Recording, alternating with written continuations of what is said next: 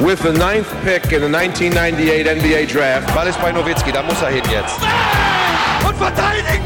Verteidigen jetzt! Es ist schlicht und ergreifend der einzig wahre Hallensport. Hallo und willkommen zu einer neuen Folge von The Huddle, dem NBA-Podcast auf basketball.de. Ähm, wir beginnen oder wir machen heute weiter mit dem zweiten Teil unserer NBA-Saisonvorschau. Wieder mal zu dritt natürlich. Ähm, ich begrüße Dominik Cisani. Hallo Dominik. Hallo Simon. Und Sven Scherer. Hi Sven. Hallo. Mein Name ist Simon Wisser. Ja, zweiter Teil also äh, unserer Preview und ja, viele von euch haben hoffentlich schon den ersten Teil vorgestern gehört über die Southwest Division.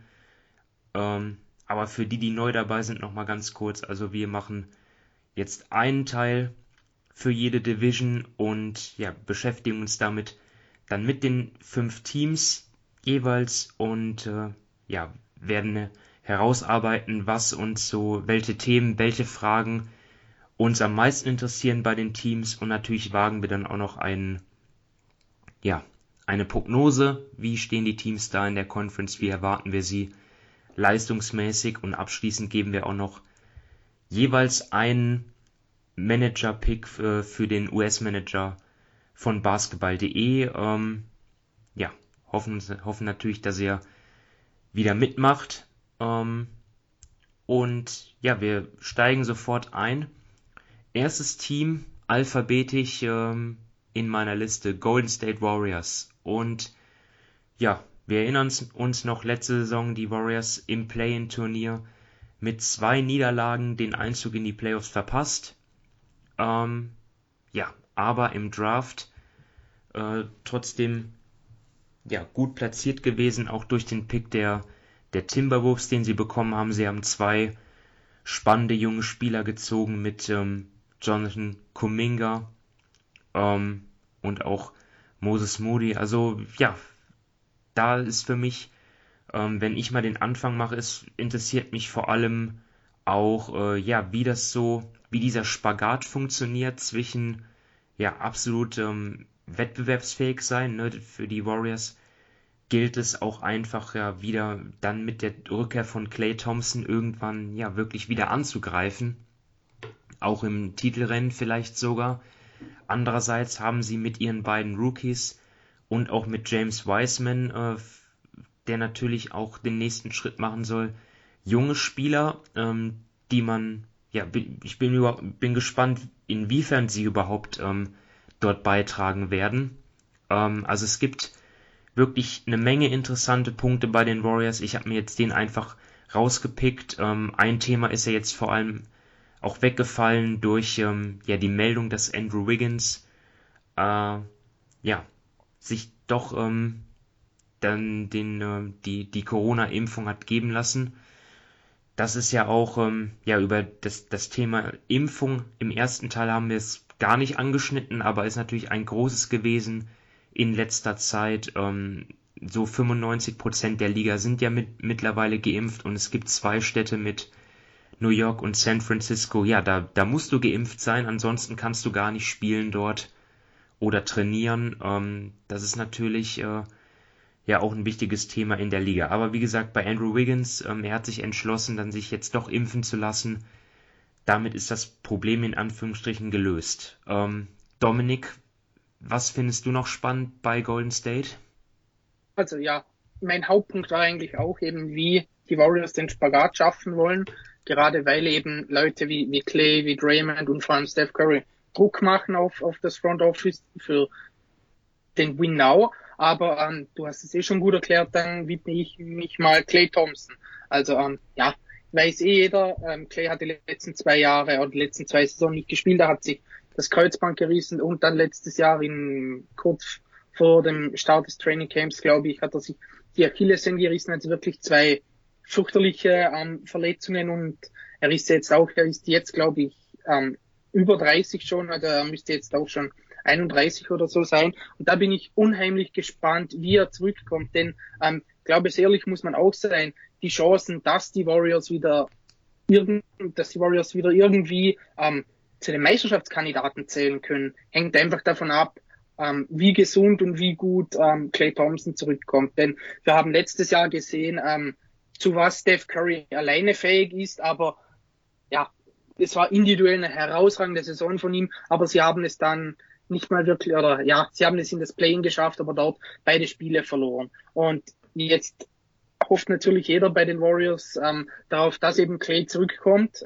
vor allem gut zurückkommt. Und ich glaube, ähm, generell zu einem Wurf wird sich, ähm, das, das wird einfach passen. Er hat da so eine perfekte Technik, dass das ähm, gut aussehen wird. Defensiv ist für mich dann wirklich einfach das viel, viel größere Fragezeichen, gerade weil er immer ähm, den, den besten, sage ich mal, den besten ähm, Backcourt-Spieler des Gegners verteidigt hat. Ähm, da hat er dann die Aufgabe, sage ich mal, so ein bisschen von, von Curry übernommen oder ja. Und da bin ich wirklich gespannt, ob er das noch machen kann, auf welchem Niveau er das machen kann. Und ja, es hängt, sage ich mal, einfach unheimlich viel von der Warriors Zukunft an, an der Gesundheit von, von Clay Thompson. Sven, hast du noch was, was dich interessiert? Ja, bevor ich nur zu meinem Thema komme, äh, stelle ich vielleicht mal eine These auf, die mit euren beiden Themen zusammenhängt. Okay. Ich könnte mir gut vorstellen, dass auch die Rückkehr von Clay Thompson, also wie er zurückkommt und wie seine Perspektive ist, darüber entscheidet, ob sie wirklich mit den Jungen weiter planen äh, oder ob nicht vielleicht die Jungen dann wirklich in einem Trade geben, gehen, weil das wurde ja schon äh, länger drüber spekuliert.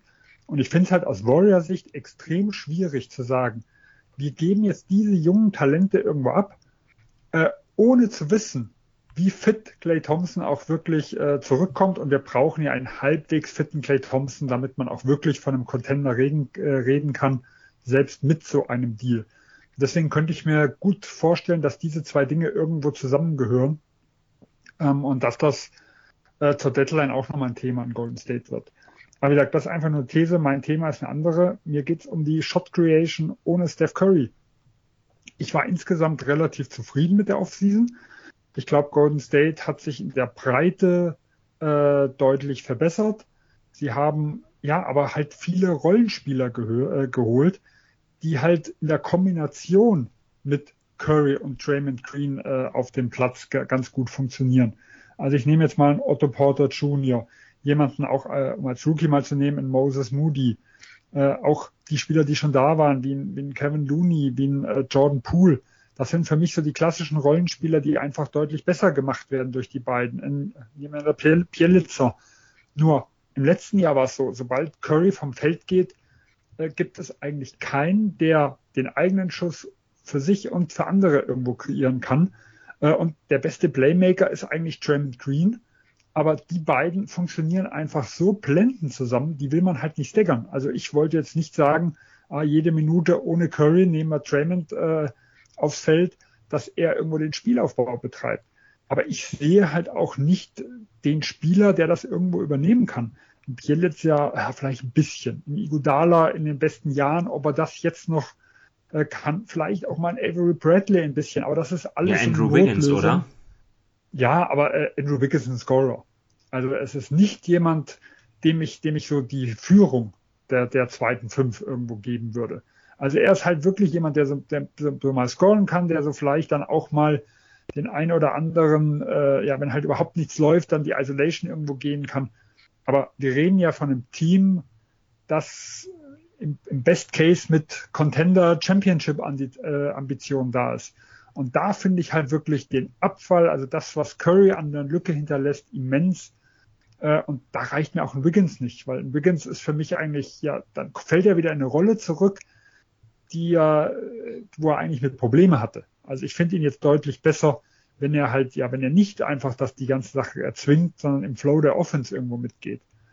Ähm, deswegen ist das für mich eigentlich das größte Problem, dass hinter Steph Curry eine Riesenlücke äh, äh, fällt. Und klar, hinterm Curry ist das normal, aber selbst im Vergleich zu anderen Teams ist die, ist die Backup Point Guard Position ganz schwach besetzt. Ja, ist halt einfach so ein bisschen, wie wir es am Dienstag bei den Mavs besprochen haben, nicht? Also ich meine, beide haben überragende Spielmacher beziehungsweise überragende Ballhändler, aber dahinter haben sie dann keinen, sage ich mal, der da wirklich kreieren kann, der das leiten kann. Sie haben zwar Leute eben, wie du hast schon gesagt, Wiggins oder glaube bei den Mays vielleicht auch Hardaway Jr., die wirklich scoren können, aber keine, die dann die, die Offense irgendwie organisieren. Und ich meine, hast es vorher eh schon gesagt, ähm, ähm, wenn, wenn Draymond und Curry nicht spielen, also der Abfall ist dann wirklich riesig groß. Also wir haben es eh schon letztes Mal gesagt, wie groß der Abfall ist, wenn, wenn, ähm, wenn Doncic spielt und wenn er auf der Bank sitzt und bei Curry und, und bei Green ist der Abfall einfach noch mal, nochmals größer. Also das ist schon von dem her ein, ein großes Problem, ja. Ja, und man hat ja auch gesehen, Steve Kerr hat ja im letzten Jahr gegen Ende des Jahres das gesamte Offensivsystem nochmal umgestellt, also dieses Ball-Movement auf viele Schultern verteilt, wurde ein bisschen reduziert. Äh, es wurde ganz viel Curry Green äh, lastig in der Hinsicht gespielt. Curry hat auch ein bisschen mehr Minuten dann abgerissen und dann haben sie ja nochmal diesen, was war es, einen 16-5-Lauf oder was am Ende der Saison war. Also nochmal einen richtigen Endspurt hingelegt. Äh, und sie waren ja auch ein immens gefährliches Team. Also die Lakers ja noch äh, da halbwegs fit, sage ich mal, ähm, war ja AD noch dabei im Vergleich zur Phoenix-Serie am Schluss. Äh, hatten ja immense Probleme gegen Golden State. Äh, und da sahen sie ja auch wirklich, wie so ein Team ausging, die man zumindest nicht spielen will. Ne? Und äh, das war halt wirklich, wo man sich halt mehr auf Curry äh, und auf Green fixiert hat und einfach ja weniger so diesen diesen Basketball aus den Championship-Jahren mit deutlich mehr Qualität, wo auch ein John Livingston dann halt hinter Curry und sowas war, ähm, weniger diesen Basketball hat spielen lassen. Ja, da stimme ich euch komplett zu. Also das war auch mein dritter Punkt, eben der Backcourt, was jetzt so auf dem Papier, wenn man das so sieht, ähm, gerade auch jetzt, wo ja auch Clay Thompson zu Beginn dann noch fehlt, ähm, sehr, sehr dünn ähm, und ja, die Last auf Curry wie im Vorjahr ähm, riesig. Ähm, dann, ja, und, und ich bin natürlich auch gespannt, Clay Thompson, wie die Warriors ihn aufbauen, ob es dann Minutenrestriktionen geben wird. Können, können die Warriors überhaupt dann bis zur Trade Deadline schon abschätzen, ähm, wie, wie gut Clay Thompson dann in den Playoffs sein wird, ne? Weil wenn äh, es gibt ja auch eine Trade Deadline, äh, überraschenderweise, und äh, die Warriors müssten dann ja schon bis März dann ähm, Sicherheit haben. Ähm, ja, Februar müsste die sogar sein. Ah, Februar sogar, ne? Ja, also ja. Wenn, ich habe jetzt noch nicht geguckt, wann sie ist, aber die normale Timeline ist ja irgendwann so Anfang Februar äh, die Deadline. Ich glaube vor zwei, ja, stimmt, vor zwei Jahren war es am 6. oder 8. Ja, genau, da hat sich ja alles ein bisschen verschoben. Ne, also, dann, dann also man hat so circa einen Monat. Dann ja also sogar noch weniger, aus, ne? Also das ist schon weiß ich nicht, aber gut, wenn, wenn, wenn die Warriors die Möglichkeit hätten, irgendwie, keine Ahnung, dann reden wir von jemandem wie Bradley Beal, oder? Zu bekommen, ja. dann. Äh, gut, Beal werden, würden sie wahrscheinlich auch machen, ohne zu wissen, was ein Clay Thompson ist. Genau. Ja. Äh, ich rede eher vielleicht von jemandem wie, wie ein Siakam, äh, also so, oder, oder halt auch, also muss ja, man muss ja nicht das volle Paket gehen, man kann ja auch teilweise irgendein Rollenspieler, also ich nenne jetzt mal einen Namen, äh, auch wenn der jetzt wahrscheinlich nicht auf dem Markt ist, so jemanden wie Portland mit Larry Nance Jr. halt reingeholt hat. Äh, also es kann ja auch sein, dass sie sagen, okay, wir holen uns einfach ein, zwei Rollenspieler, äh, die einfach ja die Rotation ein bisschen abrunden. Es muss ja nicht unbedingt der Star sein. Und dafür muss man ja nicht alles abgeben, Kuminga, Wiseman etc. Äh, man kann ja auch kleine Pakete schnüren, aber das wird halt umso interessanter umso näher sie an einem Titelteam sind. Und da können wir natürlich auch über die Backup-Point Guard-Position sprechen. Äh, auch da kann man ja sagen, äh, da investiert man was, um diese Lücke noch zu schließen. Okay, ja, das ist natürlich Spekulation jetzt von uns. Wir wissen nicht, was passiert, ob die Warriors einen, einen Trade machen, der sie nach vorne bringt. Ähm, das Team, wie es jetzt auf jeden Fall so dasteht, äh, ja, werden wir mal schauen, ob wir da einer Meinung sind dann, dann im, im Ranking. Ich denke, die Warriors sind dort ein interessantes Team, ähm, das, was man so oder so sehen kann. Für die Clippers gilt das in einer gewissen Hinsicht, denke ich auch, denn sie sind nach wie vor natürlich ein gutes Team, aber ihnen fehlt Kawhi Leonard ähm, und wir wissen nicht wie lange. Auch der Media Day, auch die jüngsten Aussagen des Managements haben dort keinen Aufschluss gegeben. Ähm, ich glaube, offiziell ähm, in, in den Statements war ja nie die Rede von einem Kreuzbandriss, sondern immer Kreuzbandverletzung. Ähm, keine Ahnung, wie, was sie dort jetzt für einen Eingriff gemacht haben und, und wann Kawhi wieder zurückkehren kann. Ähm, aber zunächst mal müssen wir natürlich ohne ihn planen jetzt bei unserer Vorschau. Und ja, Sven, das ist sicherlich auch eines der größten Themen. Ähm, was hast du dir alles aufgeschrieben zu den Clippers? Ja, vielleicht ganz kurz zu Lennart. Also er selber hat ja Media Day was gesagt dazu, ähm, äh, was zwar immer noch keine Klarheit gibt, aber äh, er hat zumindest behauptet, dass er diese Vertragskonstellation, also diesen Drei-Jahres-Deal plus die Player-Option hinten dran, deswegen gewählt hat, dass es ihm jetzt leichter fällt, in der Saison wieder einzusteigen, wenn er sich fit fühlt, weil es im nächsten Jahr nicht wieder äh, eine Vertragsverhandlung gibt. Und weil er halt jetzt nicht die Angst haben muss, dass wenn er jetzt einsteigt, sich dann nochmal verletzt, ähm, dass er vielleicht nach dem zweiten schweren Verletzung dann innerhalb von einem Jahr ja vielleicht vertraglich nicht die Höhe bekommen würde, die er verdient. Ähm, und er hat auch gesagt, dass er überhaupt nicht merkt, dass er verletzt wäre. Also dass, dass er sich körperlich an sich fit fühlt, aber natürlich noch nicht spielen darf. Also es waren schon einige positive Anzeichen da, aber ich glaube, man rechnet ja erst damit, dass wenn er überhaupt, dass er so im März, April zurückkommt. Und da ist natürlich, das ist natürlich noch sehr, sehr lange äh, aber halt ein Lennart, der sonst immer extrem vorsichtig ist, äh, mit den Spurs schon richtig Trouble hatte, weil die ihn zu früher eingesetzt haben. Da klingt das alles schon zumindest mal etwas positiver. Ähm, da wir es halt, wie gesagt, aber nicht abschätzen können, rein sportlich, habe ich so als Hauptthema ist Playoff Reg äh, Reggie Jackson for real. Ähm, die Clippers haben ja eigentlich ja übers gesamte letzte und auch teilweise vorletztes Jahr nach einer Lösung auf Point Guard gesucht. Und den Reggie Jackson, den wir im letzten Jahr bisschen in der Regular Season, aber vor allem auch in den Playoffs gesehen haben, ja, der könnte eigentlich schon die Lösung sein. Also er hat seinen Dreier mittlerweile wirklich stabilisiert, äh, ist jetzt über 40 Prozent gewesen, hat auch die Jahre davor ähm, sehr hochprozentig getroffen, äh, hat in den Playoffs ohne Leonard nochmal einen Gang hochgeschaltet, also gegen Phoenix über 20 Punkte aufgelegt. Natürlich, man hat gemerkt, die Effizienz geht ein bisschen runter mit der Verantwortung, aber in der Serie vor gegen Utah zwar etwas weniger Punkte, aber dafür Bombenquoten aufgelegt. Das war auch teils mit Lennart. Also damals hat er 58,8 Prozent aus dem Feld und 50 Prozent von der Dreierlinie ge, äh, getroffen. Also wenn wir so einen Reggie Jackson ansatzweise äh, über die reguläre Saison und auch nachher in den Playoffs sehen, dann ist das halt eine sehr gute Ergänzung mit Lennart oder ohne. Also dann kann er einen Großteil, ja, sag mal, also viel der Last irgendwo tragen, die jetzt in, durch den Wegfall Lennart dann irgendwo auf die anderen zukommt. Äh, und er kann guter Komplementärspieler sein, sollte das Team wieder fit sein. Und deswegen ist er für mich ja vielleicht der Schlüsselspieler überhaupt, ja, wenn es also sowohl in der Regular Season wie auch in den Playoffs. Ja, guter Punkt. Ähm, Dominik, was hast du denn noch notiert? Ähm, also ich habe mir Serge Ibaka rausgeschrieben. Ähm, da wurde letzten Sommer ja, ja, sage ich mal, mit mit äh, großen Vorschusslorbeeren einfach geholt, weil man gesagt hat, er passt da perfekt rein als Center und so weiter. Und dann hat er nur letzte Saison nur 41 Spiele gemacht, weil er, glaube ich, ja, am Rücken Probleme hatte. Und da bin ich jetzt, ähm, man hat es jetzt auch gehört, er soll wieder fit sein und so weiter. Und da bin ich jetzt sehr gespannt, ähm, wie gut er die Saison ist, wie viel er eigentlich noch im Tank hat. Denn ich glaube, er ist gerade in der, oder wir reden ja wirklich über die Regular Season, er würde da nicht unwichtig sein, denn man weiß, die, die Clippers haben letztes Jahr in den Playoffs viel Five-Out gespielt, viel klein gespielt und das geht, sage ich mal, über eine Serie, wo du immer mindestens einen, einen Ruhetag dazwischen hast, geht das gut. Da können dann auch ein Paul George und so weiter oder die wichtigen Spieler reißen da auch ihre 40 Minuten ab. Das ist gar kein Problem.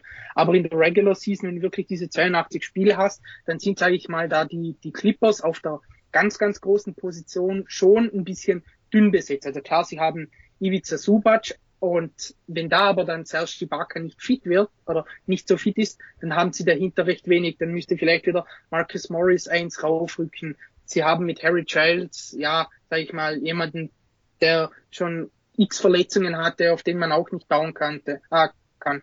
Also ich glaube, da ist wirklich ähm, wichtig, dass eben Ibaka doch wieder recht fit ist, dass er da dann eben ähm, so ein bisschen Subac auch entlasten kann, dass er auch ein anderer Spielertyp als Subac ist. Denn ähm, ich glaube wirklich nicht, dass, dass ähm, die, die Clippers über die ganzen 82 Spiele hinweg ähnlich spielen können, wie sie einfach letztes Jahr in den Playoffs gespielt haben. Das wäre für, für, für, die, für den Körper von den ganzen Spielern, egal ob es jetzt Paul George oder eben Morris oder auf den kleinen Positionen ist, das wäre enorm, enorm Stress, äh, ja, da würde enormer Stress auf sie lasten. Deshalb glaube ich wirklich, dass ähm, die Fitness auch wichtig für die Clippers sein könnte in der Regular Season. Vor allem bei, bei Subac ist ja so, der hat sich ja im letzten Spiel gegen Utah, äh, nee, gegen Phoenix äh, auch verletzt am Knie. Da ist ja auch noch nicht ganz sicher, wie fit und ob er zum Saisonstart wieder dabei ist. Also da könnte ja noch ein Riesenloch äh, dann entstehen, ja. falls da auch noch Probleme gäbe. Und deswegen wird ja auch spekuliert, dass zum Beispiel Asia Hartenstein eine gute Chance hat, da einen Deal zu bekommen. Weil wenn jetzt halt beide ein bisschen angeschlagen sind, dann äh, ja wird er ja wirklich gebraucht äh, oder sie müssen halt wirklich ja wie in den Playoffs viel Small spielen mit dem Batum als Center oder einem Winslow als Center äh, oder was es da halt irgendwo für Möglichkeiten noch gibt. Was ich noch auf meiner Liste habe, ist einfach ähm, das Shooting. Also die Clippers waren in der Vorsaison das drittbeste Team in der Offense und ja, der Grundstein dafür war einfach ihre ja, herausragende Leistung auch ähm, von der Dreierlinie. Dort haben sie ja eine der besten ähm, Shooting-Leistungen gezeigt ähm, in der Geschichte der Liga. Also das äh, erinnerte schon an die Warriors in der 73-Spiele-Saison. Also sie haben 41,1% ihrer Dreier getroffen in der letzten Regular Season. Das zweitbeste Team, die Netze, kam auf 39,2 und, und die Knicks. Ähm, also das war schon dann auch, ähm, allein an dem Abstand sieht man schon, wie, wie herausragend das war, was die, wie, wie die Clippers dort geworfen haben von draußen. Und ähm, ja, ich glaube nicht, dass man erwarten kann, also jetzt nicht nur bei Kawhi Field, sondern generell kann man einfach nicht erwarten, dass, dass man dort äh, jetzt das ähm, nochmal wiederholt, einfach in, in der Dimension. Und da bin ich dann einfach auch gespannt, äh, wie die Clippers, ob sie offensiv in, also wie sehr sie offensiv dann halt abfallen. Nicht nur, ähm, weil Kawhi fehlt, sondern auch der Rest. Ähm, Paul George, ich glaube, Sven, du hast es auch gesagt mit Reggie Jackson, wirklich viele Spieler extrem gut von draußen geworfen. Das, das müssen sie auch natürlich wiederholen, sonst äh, wird es, glaube ich, auch schwer mit den, mit den Playoffs. Ähm, also ja. wir haben ja Paul George, Morris, Batum, Reggie Jackson, Kennard und Terrence Mann waren alle Spieler der auch diesjährigen Rotation, die über 40 Prozent geworfen haben. Äh, was aber vielleicht ganz interessant ist, sie waren auch das beste Freiwurfteam der gesamten Liga. Und das ist ja auch so ein bisschen ein Indikator, dass das Shooting schon nicht ganz unrealistisch war. Hm. Ja. Ne, ich vielleicht äh, noch mal ein Thema, um drauf zu satteln. Also ähm, ich habe jetzt gehört, dass ja Eric Bledsoe angeblich starten soll statt äh, Leonard. Das heißt, dass man Jackson und Bledsoe äh, irgendwo als Backcourt hat. Ähm, der wäre ja, was das Shooting angeht, äh, ja sicher, auch wenn er letztes Jahr ganz gut gestartet ist, hat New Orleans, aber äh, sicher ein Negativfaktor. Äh, aber ich denke, es gibt halt einige Spieler, die die Minuten von Lennart irgendwo ersetzen können. Und ich glaube, es kommt viel darauf an, wer das macht. Weil das sind halt Kandidaten, wie gesagt, wie, wie ein Bledsoe, ein, ein Lucanar. Ähm, auch da wird spekuliert, ob er vielleicht jetzt eine größere Rolle bekommt. Äh, so ein bisschen Fanlieblings Terrence Mann, der dann im letzten Spiel gegen Utah ja diese 6 von 7 Dreier noch rausgehauen hat. Ähm, der wurde ja über, ja, über zig Spiele von Fans teilweise gefordert. Ich glaube, wenn du, wer, wer mal NBA 2K spielt, da gibt es ja teilweise diese Rufe, äh, selbst im Spiel, dass, dass am Ende Terrence Mann nochmal aufs Parkett kommen soll. ähm, wenn ich das so mitbekommen habe.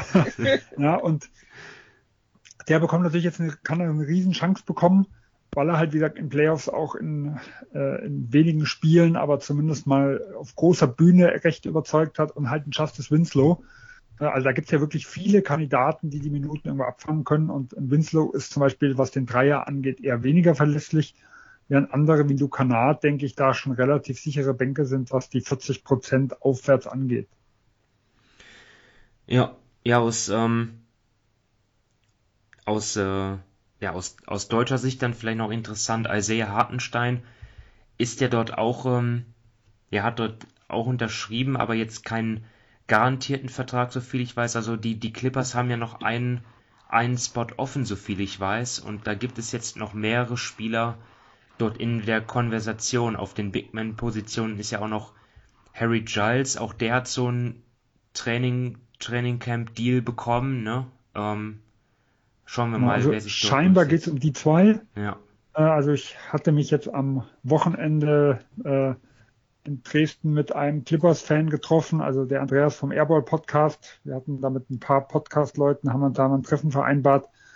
Und er sieht die Chancen von Hartenstein jetzt zum Beispiel als deutlich besser durch die Fragezeichen von Subac und Ibaka. Ähm, weil er halt so ein bisschen mehr der, ja, der Arounder ist, auch der Prep-Center, der ein bisschen Stabilität geben kann.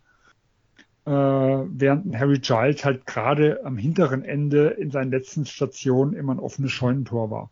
Er mag zwar vielleicht ein bisschen mehr noch Talent haben, ein bisschen mehr Upside, äh, aber die Clippers ja, sollten ja schon ein gewisses Interesse haben, gerade wenn, wenn Lennart nicht komplett äh, ausgeschlossen ist, seine Rückkehr, dass sie halt nun mal genau irgendwo sind. Und da sollte seine Chance nicht allzu schlecht sein, wenn er sich gut präsentiert jetzt im Trainingscamp.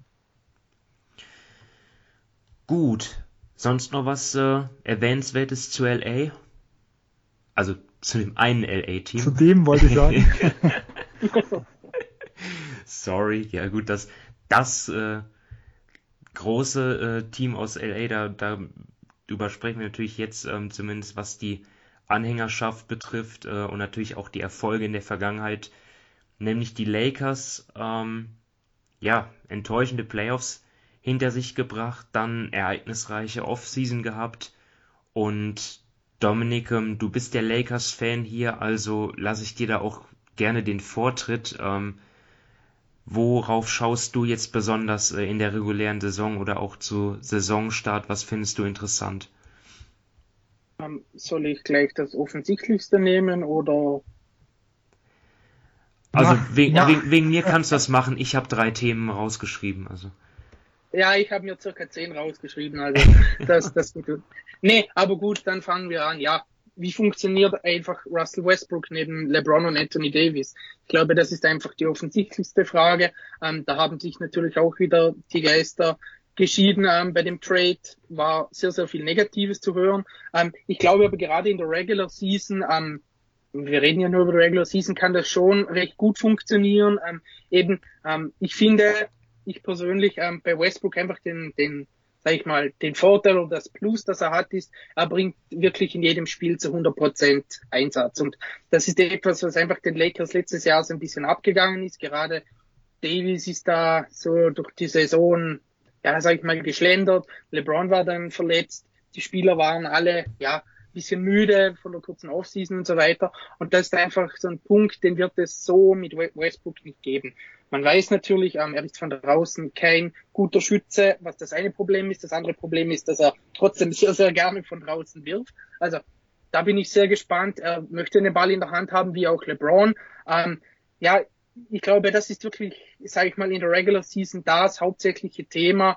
Ähm, offensiv, wie das, wie das funktionieren sollte, davon hängt auch ab, wie gut man schlussendlich ist. Denn ähm, Sie werden alle Punkte ähm, machen, dafür sind sie individuell einfach zu stark, aber wie effizient sie dann schlussendlich sind, wie gut das alle zusammen funktioniert, gerade auch mit den, sage ich mal, mit den verschiedenen Spielern rundherum. Da hat ja auch Frank Vogel gesagt, ähm, eben Westbrook, LeBron und Davis starten, wer die anderen zwei ist. Das wird man jetzt ähm, in, in, im Training Camp sehen.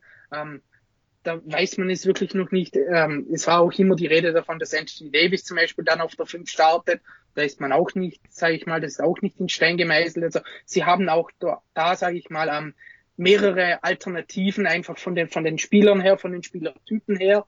Jetzt nicht unbedingt, wie gut die Spieler sind, aber was sie theoretisch an ähm, dem Team bringen können. Also auf das bin ich einfach unheimlich gespannt. Und eben, ja, wie das einfach funktioniert, gerade auch wenn dann ein LeBron auf der Bank ist und eine Pause bekommt, ob es endlich dann mal ein Team gibt, was ähm, ohne ihn auf der Bank nicht wieder total einbricht.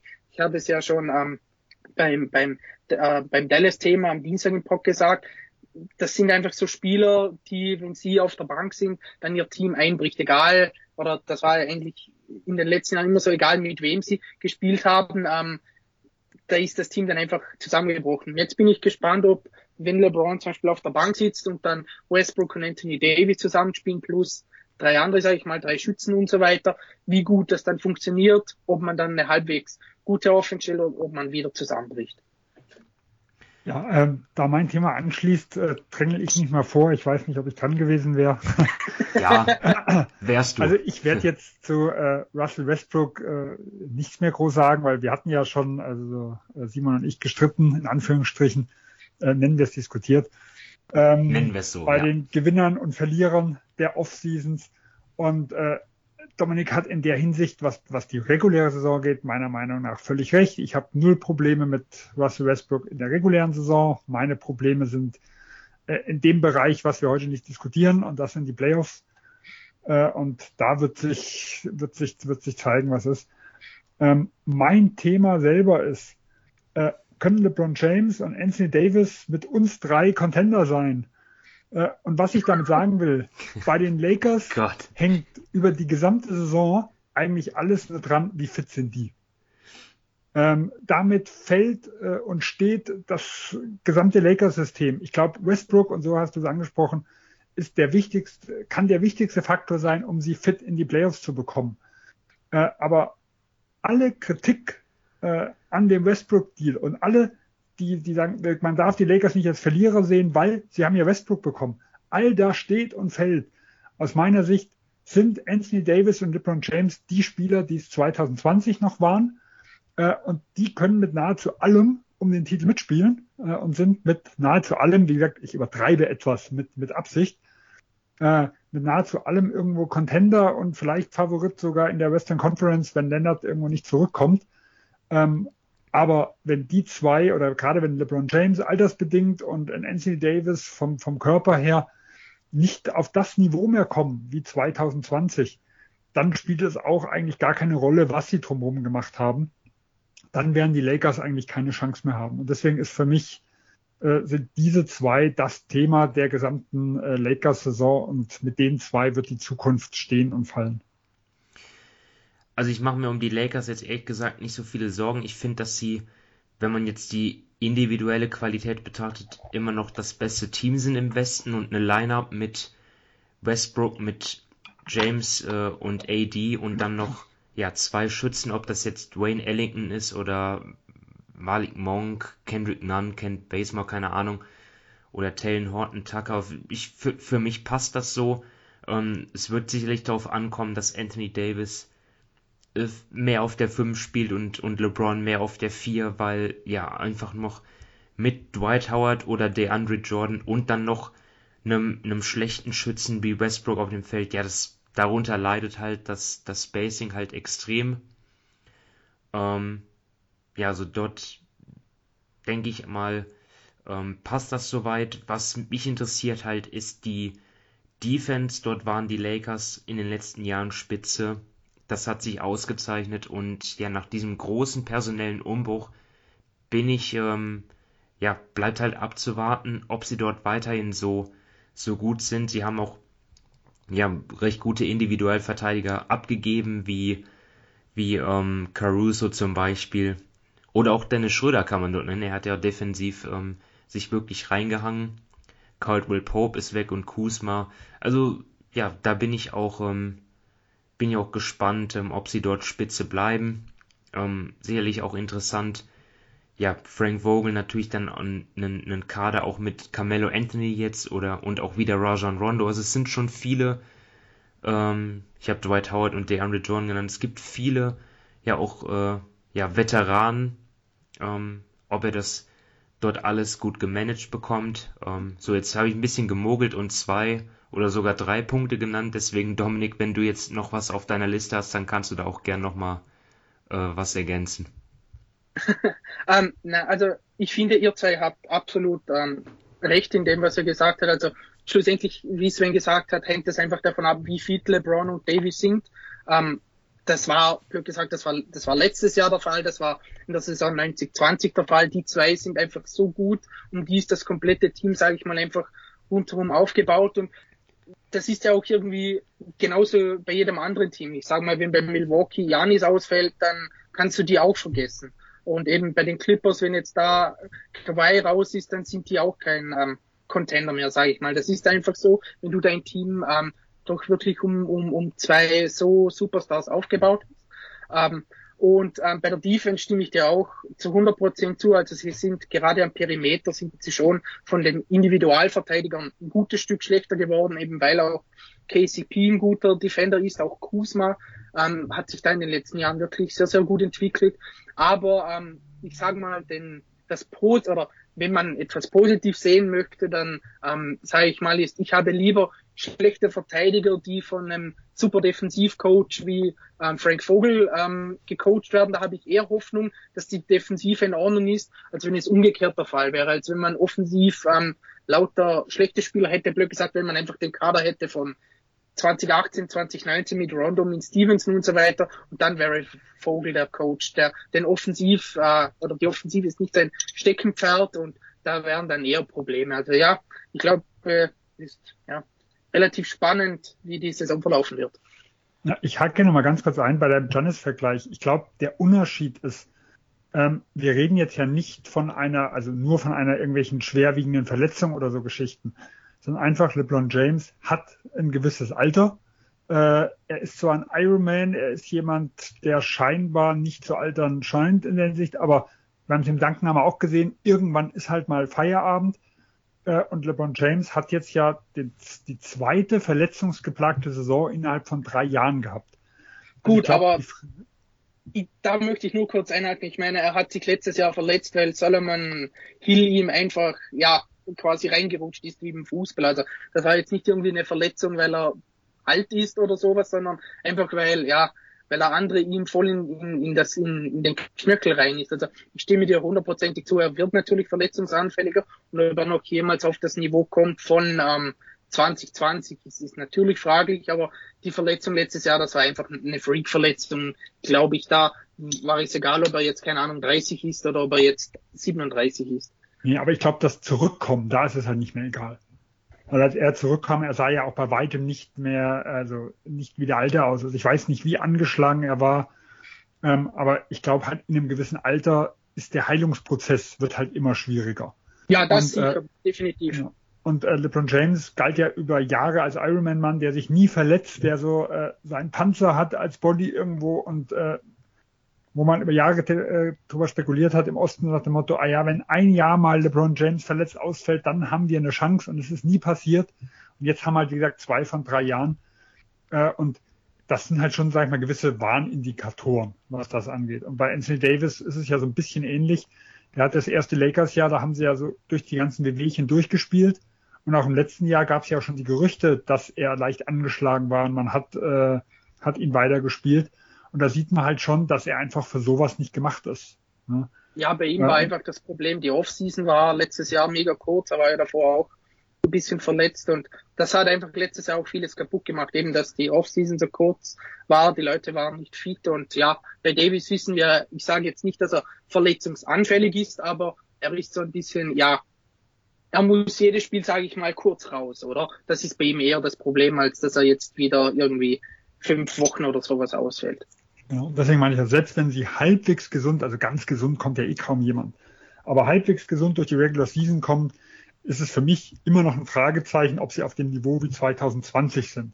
Bei einem Giannis wäre das zum Beispiel nicht. Also es ist nicht nur die Verletzungsding wie bei anderen Stars, sondern es ist halt auch so, äh, gerade bei James äh, oder bei NC Davis kann man so den Wurf nehmen. Er hat ja 2020 extrem von seinem Monster hochprozentualen Midranger da irgendwo profitiert.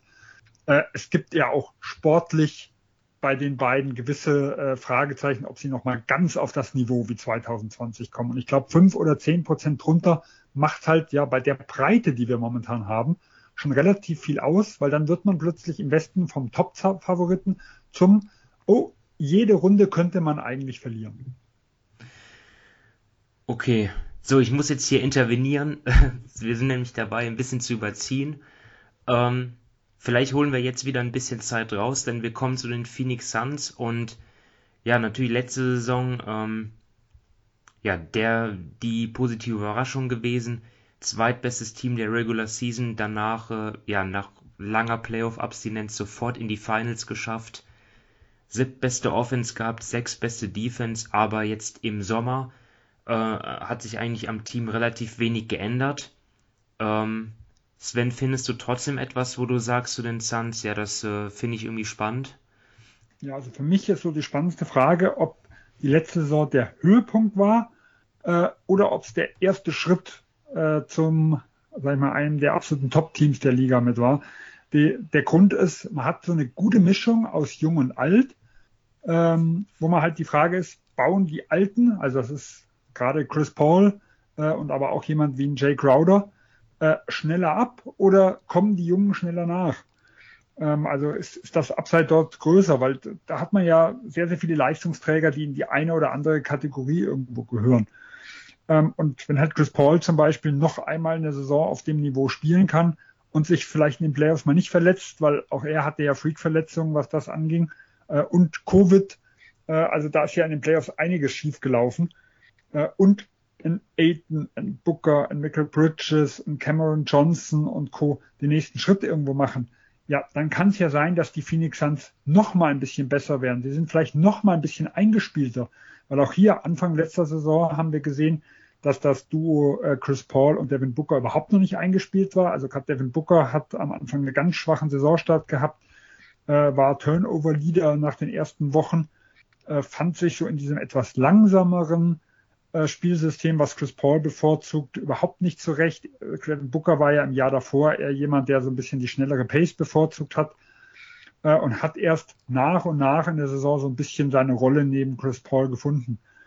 Äh, und wenn hier einfach ja die Jungen, äh, und Aiden hatte ich sogar vergessen, also der hat ja auch noch einen Riesensprung gemacht, wenn hier einfach die Jungen weitergehen und die Alten ihr Niveau halten, dann könnten die Phoenix Suns wirklich der Top-Favorit äh, dieses Jahr sein, weil so von äh, ja, Star Power, äh, Tiefe äh, haben sie eigentlich so die beste Mischung, äh, wenn sie halt, äh, wie gesagt, wenn alle ihr Niveau halten, beziehungsweise nochmal steigern.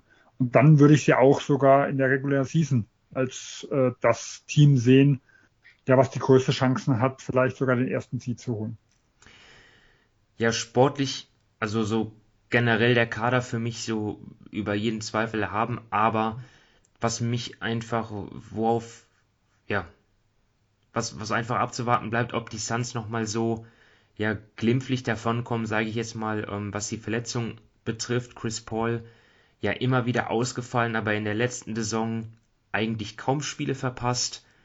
Ähm, ja, sie gehen ja jetzt schon mit der Hypothek in die Saison, dass ihnen halt Dario Saric fehlt ähm, aus, mit seiner Verletzung, die er sich in den Playoffs zugezogen hat. Mit dem Kreuzbandriss wird er frühestens nächsten April zurückkehren. Und äh, ja, wenn dann noch jemand anderes ausfällt oder zwei, ich finde jetzt, was die Tiefe betrifft, ähm, ich, ich finde so die ersten acht, neun Spieler, ähm, so die besten 8, 9 Spieler finde find, find ich relativ gut, aber danach, äh, ja, weiß ich nicht, wem man dort vertrauen kann. Deswegen auch äh, so eine Sache, klar, kann man letztendlich über, über jedes Team die Frage stellen, ne, wie fit bleibt es, aber hier für mich im Besonderen, weil Chris Paul, ja, das wäre dann schon außergewöhnlich, wenn er zwei Jahre in Folge einfach, äh, ja, ohne, ohne große Verletzung rausgeht. Ähm, Dominik? Na, OKC hat er auch schon 81 Spiele oder 82, also nahezu alle davor gemacht.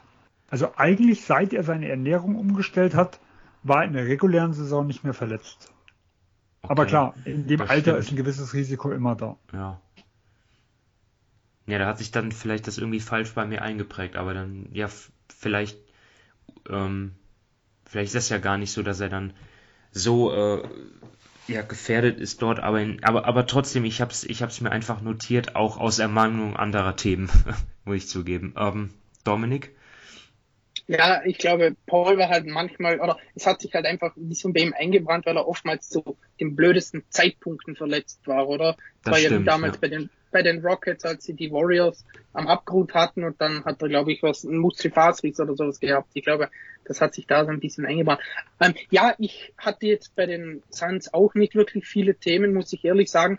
Was ich mir noch aufgeschrieben habe, was jetzt aber ja, sage ich mal, nicht ein riesiges Problem ist, aber was ich ein bisschen im Auge behalten werde, ist so die Tiefe hinter Aiton. Ähm, du hast es schon angesprochen, Saric wird im Normalfall die ganze Regular Season ausfallen. Und jetzt haben sie dafür Javal McGee geholt. Bei dem weiß man auch, der ist oftmals Licht, aber oftmals auch sehr, sehr viel Schaden. Dann haben sie noch Frank Kaminski, aber da hat man dann auch in den, in den Playoffs, sage ich mal, seine Lim Limitationen wirklich sehr stark gesehen. Und im Westen ist es doch schon, doch schon so, dass es viele Teams gibt, sage ich mal, die eine, die eine richtige Fünf haben einfach. Da muss man jetzt nicht irgendwie die Teams durchgehen. Und Aiton hatte dann schon auch ab und an seine Foulprobleme. Und da könnte es schon, könnte es dann schon sein, dass dahinter die Tiefe ihnen ein bisschen wehtut. Wird jetzt nicht ein riesiges Drama sein, sage ich mal, in der Regular Season, aber das ist einfach etwas, bei dem ich da bei ihnen ein bisschen darauf achte. Also ich finde, äh, auch um deinen Zeitplan durcheinander zu bringen, äh, Simon, ähm, Mach, der Andrew Ayton als Spieler selber sollte man auch nicht ganz außen vor lassen. Wir hatten es ja öfters in der regulären Saison äh, darüber gesprochen, wie seine defensive Entwicklung in Jahr zwei und drei schon mal war. Ähm, und ich hatte auch noch gewisse Fragezeichen vor den Playoffs, wie sich das überträgt, so als junger Center das erste Mal in der Situation. Und er hat aber gerade so bis einschließlich Conference Finals äh, überragende Playoffs gespielt. Ähm, oft wurde darüber gesprochen, nachdem äh, ja die Utah ausgeschieden ist gegen die Clippers und äh, keine Chance gegen den Small Ball irgendwo hatte, dass Aiton in den Playoffs schon besserer Spieler ist wie Rudy Gobert. Weil er hat ja wirklich teilweise die Bretter dominiert, hatte dann irgendwelche 11 von 12 Field Goal Spiele und sowas und er war halt äh, schnell auf den Beinen, also er war da wirklich sehr dominant und hat, glaube ich, dann in, in der Serie gegen Milwaukee so ein bisschen seine Grenzen aufgezeigt bekommen.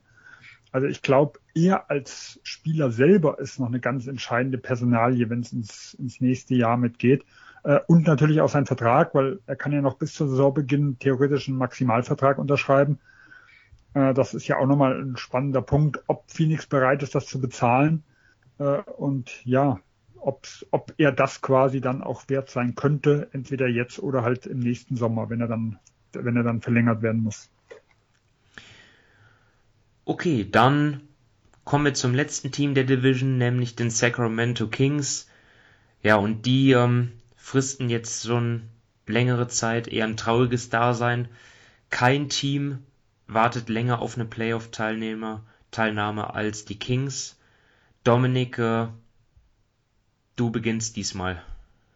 Okay, ähm, ja, mein, äh, mein Thema ist einfach die Defense. Ähm, wird sie besser? Kann sie besser werden? Ähm, laut Clean in the Glass hat äh, Sacramento letztes Jahr die schlechteste Defense in der Liga. Ähm, sie haben, sage ich mal, jetzt auch nicht wirklich ein super Personal. Sie sind auf den kleineren Positionen haben sie doch schon einige Baustellen. Dann hatten sie nie wirklich einen, Ringbeschützer. Also die wurden ja dauerhaft am Korb attackiert. Ähm, und eben in der, in der Mitte fehlte einfach, einfach der Spieler, der da die Fehler ausputzen konnte. Ähm, ist dieser Spieler jetzt Tristan Thompson, den sie geholt haben? Ich glaube, das ist, ja, da darf man auch ein Fragezeichen dahinter setzen. Und ähm, ja, ich glaube, Luke Walton sitzt da jetzt auch nicht so mega fest im Sattel nach den letzten Jahren. Also ich glaube wirklich, ähm, sie, sie haben einige talentierte Spieler. Ähm, Darren Fox, da muss man nicht darüber reden. Buddy Hield ist ein super Schütze, Harrison Barnes und so weiter. Aber an sich, ähm, ja, fehlt dem Team einfach so, sage ich mal einfach, nicht nur die Konstanz, sondern eben gerade defensiv einfach gewisse Qualitäten, um da mal besser zu werden. Und wenn sie da in der Defensive nicht einen Sprung machen, das heißt jetzt nicht irgendwie, dass sie nachher eine Top Ten Defense stellen, aber dass sie wenigstens halbwegs ordentlich sind, so Liga Mittelfeld, da müsste schon, sage ich mal, ein, ein, großer Sprung passieren, den ich derzeit einfach nicht sehe. Aber da werde ich schon ähm, ja über die Saison hinweg darauf blicken, denn eben irgendwann sind die sind die Kings auch unter Druck, denn eben Fox geht in seine fünfte Saison, Bagel in seine vierte, Hill ist in der sechsten und bis auf den Ausreißer da in der Saison 2018, 2019, als sie 39 Siege hatten, ähm, pendelten die Kings, ja, was weiß ich, seit, seit 10, 15 Jahren immer um, um die 30 Siege rundum äh, herum. Und das ist ja schlussendlich einfach ein bisschen zu wenig. Ja, was ich mich frage ist, ähm, wie bekommen eigentlich die ganzen Guards genug Spielzeit. Man hat Darren Fox, ähm, Therese Halliburton, Buddy Hield hatte man schon die drei. Und jetzt kommt halt auch noch ähm, Davian Mitchell dazu, der Rookie, ähm, ja, sicherlich auch sehr talentiert, aber ähm, ja, findet er genug Spielzeit sicherlich. Man, man könnte dort auch Lösungen finden, dass ja, man mit drei von den Vieren spielt gleichzeitig, aber ähm, das wäre dann halt schon ja eine relativ kleine Aufstellung auch. Also dort ähm, bin ich ja muss man mal abwarten, ne, wie ähm, Luke Walton das managt. Und dann, ja, Sven, jetzt noch dein Punkt. Also das Kings Front Office hat zumindest mal gemeldet, dass sie sich vorstellen können, dass Davian Mitchell Dreier verteidigen kann. Ähm, okay. Er ist ja eher klein, da bin ich ja auch sehr gespannt. Ich fand, er hat eine super Summer League gespielt, äh, also ist extrem aggressiv und sah defensiv wirklich gut aus. Wie das dann wirklich gegen äh, NBA Small Forwards ist, äh, finde ich auch wirklich ein ganz, ganz spannendes Thema. Und mich hat ja gewundert, dass, äh, dass Dominik nicht die Chance genutzt hat, um über Luke Walton richtig herzuziehen. Ja, das ist, glaube ich, das erste Mal Nein. von der Sacramento Pre äh, Preview, dass das nicht passiert ist. Irgendwann ist auch mal gut. Also. Von dem her war ich schon fast geschockt. Ja. ähm, ich ich äh, interessiere mich für die zweite Saison vor allem von Tyrese Halliburton. Er war ja so ein bisschen die Überraschung des ersten Jahres, wurde zwar vor dem Draft ja auch schon äh, ja recht gehypt und als ein Spieler, der so ein bisschen ein Floor Raiser wäre und der halt eigentlich in, jedes Team reinpasst, äh, verschiedene Spieler irgendwo ergänzen kann. Ähm, die Teams aber ja trotzdem ihn nur an zwölf, also bis auf zwölf haben fallen lassen, wo Sacramento ihn dann gezogen hat. Und äh, er war für mich auch lange Zeit ein Kandidat für die Rookie of the Year. Äh, und für mich geht es halt drum, kann er jetzt trotz diesem erfolgreichen ersten Jahr nochmal eine Schippe draufsetzen im zweiten? Weil das wäre dann irgendwo so das, das Zeichen, nicht, dass er irgendwo Richtung Franchise-Player gehen könnte, aber dass, dass sein Ceiling doch nicht so gering ist, wie es gemacht wird und wie er die Draft-Position da irgendwie suggeriert, ähm, sondern dass er halt schon ein wirklich richtig guter NBA-Spieler sein kann und auch noch noch Schwächen hat, die er noch, äh, die er noch immens steigern kann. Oder ob wir so ein bisschen, ich sag mal, das, was wir zum Beispiel im letzten Jahr von einem Brandon Clark irgendwo gesehen haben, der hat ein tolles erste Jahr in Memphis gehabt und hat in der zweiten Saison ja sogar Rückschritte gehabt oder ein bisschen regressiert, wo man halt schon sagen kann, dass das ein oder andere Team, das ihn hat fallen lassen, vielleicht so ein bisschen irgendwo bestätigt wurde. Äh, und wenn halt hier ein, ein Tyrese Halliburton äh, ja irgendwo auf dem Niveau stehen bleibt, dann halte ich ihn immer noch für einen sehr guten NBA-Spieler. Aber dann wäre das, das würde das halt so das Gesamtkonzept der Kings äh, schon etwas zurückwerfen. Äh, und hier äh, hoffe ich, erwarte ich mir noch mal einen Sprung, damit halt ja die Zukunft der Kings vielleicht auch mal wieder etwas rosiger aussieht. Und äh, eine Personalie, an der wir glaube ich auch nicht vorbeikommen, ist halt äh, Marvin Bagley, ne? Also für ihn gilt ja ähnliches wie für Jaren Jackson Jr. bei Memphis. Sehr viele Spiele schon verpasst in den ersten drei Jahren, ne? Und ähm, ja, die Kings ähm, brauchen ihn auf jeden Fall auch, um ja, da, damit irgendwas geht, äh, Richtung Play-in, oder?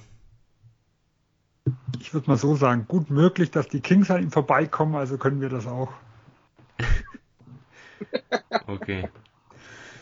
Ich weiß es nicht. Also momentan, äh, das, im letzten Jahr äh, hat, hat ich es, glaube ich, mit als Thema Marvin Beckley irgendwo gehabt. Äh, und gefühlt bin ich nach Jahr drei immer noch nicht schlauer. Also er ist defensiv immer noch ein Loch. Ich weiß immer noch nicht, wie man ihn in das Konzept äh, bringen soll, gerade nach, nachdem man Richard Holmes auch gehalten hat, der halt einfach viel besser zum Team passt, weil er halt ja schon für mich der beste äh, Defensivcenter in dem Kader irgendwo ist. Und Beckley ist immer noch kein Vierer, äh, kann aber in der Defense eigentlich immer noch nicht auf fünf spielen. Also mittlerweile kann man sich überlegen, ob er vielleicht einfach nur noch ein Cap-Filler in irgendeinem Team ist und man ja irgendwie für beide Seiten hoffen kann, dass irgendein Team wie Detroit, Oklahoma, Houston oder sowas ihn nochmal ausprobiert, ihm nochmal eine neue Chance gibt. Aber äh, so wie Dominik es angesprochen hat, diese Kombination aus katastrophaler Defense und Hoffnungsträger Marvin Beckley passt einfach nicht mehr momentan. Und deswegen habe ich da schon meine Bedenken, dass dieses Kapitel äh, keinen erfolgreichen Ausgang nehmen wird. Okay, dann kommen wir zur Prognose. Und dort, ähm, ja, ich weiß nicht, wer hat letztes Mal begonnen? Sven, ne? Ähm, dann Dominik, stell doch mal dein, dein Conference Ranking jetzt, also nicht dein Conference Ranking, sondern dein Ranking der Division Teams innerhalb der Conference vor. Ähm, ja, ich habe ähm, das immer, also sind immer so Zweierpaare, ich sag mal, die Lakers und die Suns habe ich jetzt auf zwei und drei im Westen, aber ähm, da könnte es auch ganz gut sein, keine Ahnung, wie Sven gesagt hat, dass Phoenix im Schluss auf eins ist oder sonst irgendwie. Also die zwei habe ich ganz nah äh, beieinander. Und dann habe ich die Warriors und die Clippers ähm, recht nah beieinander. Also ich habe jetzt die Warriors auf sechs im Westen hinter Dallas und die Clippers auf sieben. Also das wäre ja auch dann ein Play-in-Platz. Aber die zwei habe ich auch recht nah beieinander. Ähm, bei den Warriors hängt natürlich auch viel davon ab, eben wie Clay dann zurückkommt. Und dann habe ich eigentlich Sacramento habe ich auf elf und die habe ich, ja, die sind für mich dann auch schon ein bisschen weiter weg von den vom Play-in-Tournament, sage ich mal. Ähm, also ich hatte ja im anderen Pod hatte ich ja die Pelicans da noch drin und die sind für mich dann ein bisschen dahinter. Also sie kommen nicht da rein. Ja, ich habe die Lakers jetzt sogar an 1, aber je nachdem, wie wichtig ihnen die Regular Season ist, kann es auch sein, dass sie dort vielleicht mal den einen oder anderen schonen und ähm, es dann nicht auf den Top Seed anlegen. Ähm, ich habe sie trotzdem an 1, die Suns an 3, aber auch ja, der Abstand relativ gering. Das ist so dieser, ähm, dieser Top-Cluster dort im Westen. Die Warriors, die habe ich so auf einem Niveau mit den Mavs aber leicht dahinter. Ähm, und ja, Clippers finde ich schwer einzuschätzen, ehrlich gesagt. Ich, ich kann mir vorstellen, dass sie so ungefähr eine 50% Siegquote haben und dann dort irgendwie äh, ums Play-In spielen. Vielleicht auch eine leicht positive Bilanz, so Platz 7, 8 habe ich sie jetzt drum und ja, bei, ähm, bei den Kings auch, ja, da sehe ich auch wieder nichts besonders rosig. Also ich denke, dass sie das Play-in-Tournament verpassen und auf so Platz 11 oder 12 einlaufen, ähm, vielleicht so 35, 36 Siege einfahren. Ja, ähm, also letztendlich ähnlich wie du, Dominik, die Lakers und die Suns dort äh, vorne und dann ja Warriors ähm, Clippers so, ja, für mich schon Playoff-Teams auch. Sven? Ja, äh, also ich habe die Suns, äh, sagen wir mal, als Rivalen eines anderen Teams, das wir noch nicht besprochen haben. Ah, wer das äh, wohl ist. Um, wer das wohl sein wird. ähm, um Platz 1, die Lakers habe ich auf Platz 3 mit ein bisschen Abstand dahinter. Ich glaube, die Tiefe ist nicht groß genug, um beide der Teams irgendwo zu, zu schlagen.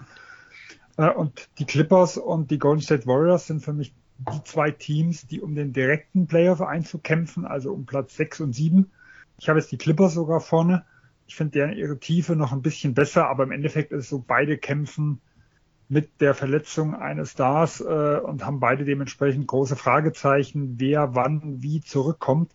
Das ist ganz, ganz schwierig äh, vorherzusagen. Äh, die Kings, ja, sind für mich so eines der Teams, die mit New Orleans und Minnesota, äh, ja, so nach dem Motto darum kämpfen. Einer muss ja ins Play-in. Ne? Das sind ja nun mal zehn Teams. ja. äh, keinen sehe ich so als klassischen Kandidaten dafür, aber hinter neun fällt es bei mir, hinter Memphis fällt es bei mir ganz klar ab. Ja, und, und dementsprechend ja, haben sie eine Chance, aber ich habe sie jetzt auch mit Platz 11 äh, knapp dahinter. Gut, dann beschließen wir die Folge mit unseren Fantasy-Tipps. Und ich habe mir jetzt mal rausgesucht ähm, von den Lakers, Talon Horton Tucker war in der vergangenen Saison schon ein Fantasy-Liebling, hat das dann letztendlich nicht immer gerechtfertigen können, was jetzt nicht unbedingt an ihm lag, sondern einfach an der Spielzeit, die er bekommen hat. Ich kann mir vorstellen, in diesem Lakers-Kader, der ja ähm, zu den Älteren gehört in der Liga, dass dort mal der ein oder andere aussetzt und er trotz der Konkurrenz ähm, ja dort auch ähm, Spielzeit sehen wird, ein, einiges an Spielzeit. Und als Zweitjahresprofi ja auch eh ähm, einer der Kandidaten, wo du davon ausgehst, dass er den ja zumindest sich verbessert deutlich und deswegen fühle ich mich eigentlich ganz wohl mit ihm. Ähm, Sven? So Horton Tucker geht ins dritte Jahr. Nur mal so. Dritte Jahr, sorry. Ja. Äh, was aber dem Gesamt, deiner gesamten äh, äh, Argumentation jetzt keinen Abbruch tun soll. Ähm, ich habe mich für einen aus dem anderen LA-Team äh, entschieden. Auch hier gibt's für mich ja zwei, drei Spieler, die die Minuten von Leonard äh, nehmen können. Ich hatte es ja vorher im Preview schon erwähnt. Äh, und ich habe jetzt Terrence Mann äh, als meinen Top-Kandidaten in der, in der Division mit reingenommen mit 2,36 Millionen.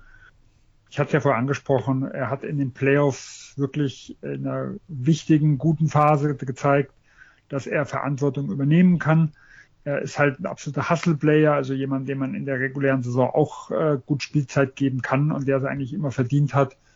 Äh, Fanliebling und alles. Also ich denke, er wird davon profitieren, dass Lennart einige Monate ausfallen wird. Äh, und deswegen wäre es so mein Top-Tipp in der Division. Und dann Dominik noch dein Tipp.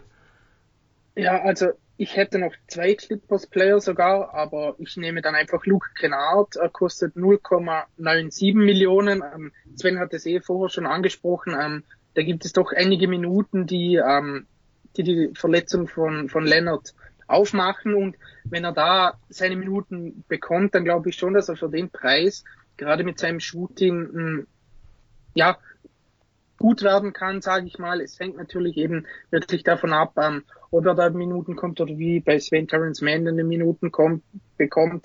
Also da gibt es schon, sage ich mal, gerade da auf den zwei, drei kleinere Positionen viele Spieler die Minuten sehen können, aber ich glaube, wenn Kennard da seine Minuten bekommt, dann könnte er schon ein, ein guter Spieler für den Preis sein. Ja, ich meine, beim Fantasy darf, darf den Fehler, den ich halt mache, oft ist, da ich nur ähm, danach schaue, okay, der ist, da ist jemand, der günstig ist und der könnte viel Spielzeit sehen. Es kommt natürlich auch drauf an, ähm, wie viel so ein Spieler dann auch letztendlich produziert, weil allein, dass er auf dem Feld steht, ähm, ja, heißt ja nicht, dass er viel punktet. Ne? Deswegen äh, weiß ich jetzt nicht, auch mit Horton Tucker, Tucker weiß ich nicht, äh, ob er da, ähm, ja, ob er es dann wirklich in mein Team schaffen würde, aber ja, den fand ich jetzt halt besonders interessant. Ähm, Sven, find, findest du das auch irgendwie einen wichtigen Punkt, den ich anspreche, oder? Ja, definitiv. Also man muss, ich sag mal, so die klassischen Spieler, ich nehme jetzt mal keine aktuellen, sondern von, von der früheren Zeit, so Shane Bettier, Bruce, äh, Bruce Bowen, äh, das sind so Spieler, die wichtige Minuten bekommen, die extrem günstig ausgesehen haben, ähm, aber die halt einfach statistisch gesehen immer unter den Möglichkeiten, also unter dem, unter dem Value den, den sie als Spieler im, äh, für ein Team irgendwo hatten, halt zurückgeblieben sind. Also da sollte man auf jeden Fall mit drauf, drauf achten. Aber ich kann dir sagen, das ist nicht dein größter Fehler, den du machst. Dein größter Fehler ist einfach, dass du nach vier Wochen nicht mehr richtig mitspielst. ähm, denn egal wie man startet, es ist immer noch viel möglich. Ne? Ja. Äh, ich habe die letzten beide Jahre relativ schlecht gestartet und immer noch bei 100 oder 200 dann nachher noch geendet. Ähm, selbst wenn sich, wie, wie gesagt, vor zwei Jahren habe ich einen Curry gehabt, einen Hayward, äh, der verletzt war. Ähm, man sollte einfach nicht aufgeben. Das ist so mein, mein wichtigster Tipp. Und der ist viel wichtiger, als dass man mal einen Spieler vielleicht daneben bei einem Spieler oder zwei daneben liegt. Okay, danke für den Tipp. Ähm, nee, ich, ich habe das jetzt einfach nur, äh, habe das jetzt nur eingeworfen. Gerade jetzt ist mir eingefallen, weil wir haben ja alle drei jetzt Spieler, genommen, die relativ günstig sind und dort wollte ich einfach nochmal darauf hinweisen, dass das auch eine Rolle spielt. Aber ähm, ja, aktiv mitspielen ist auch relativ wichtig, ich weiß. Ähm, das ist Grundvoraussetzung, um ja. vorne zu landen. Und viel wichtiger wie das Startteam. Natürlich, äh, wenn ich auf 3000 starte, werde ich nicht mehr Erster.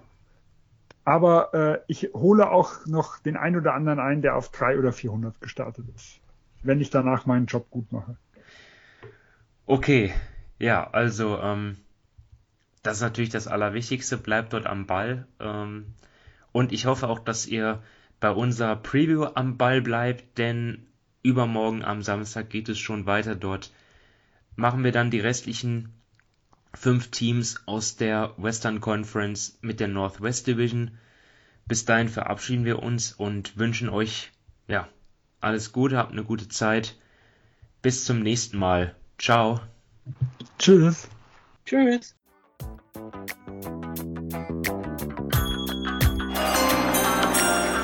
With the ninth pick in the 1998 NBA Draft. Ball ist bei Nowitzki, da muss er hin jetzt. Und verteidigen! Verteidigen jetzt! Es ist schlicht und ergreifend der einzig wahre Hallensport.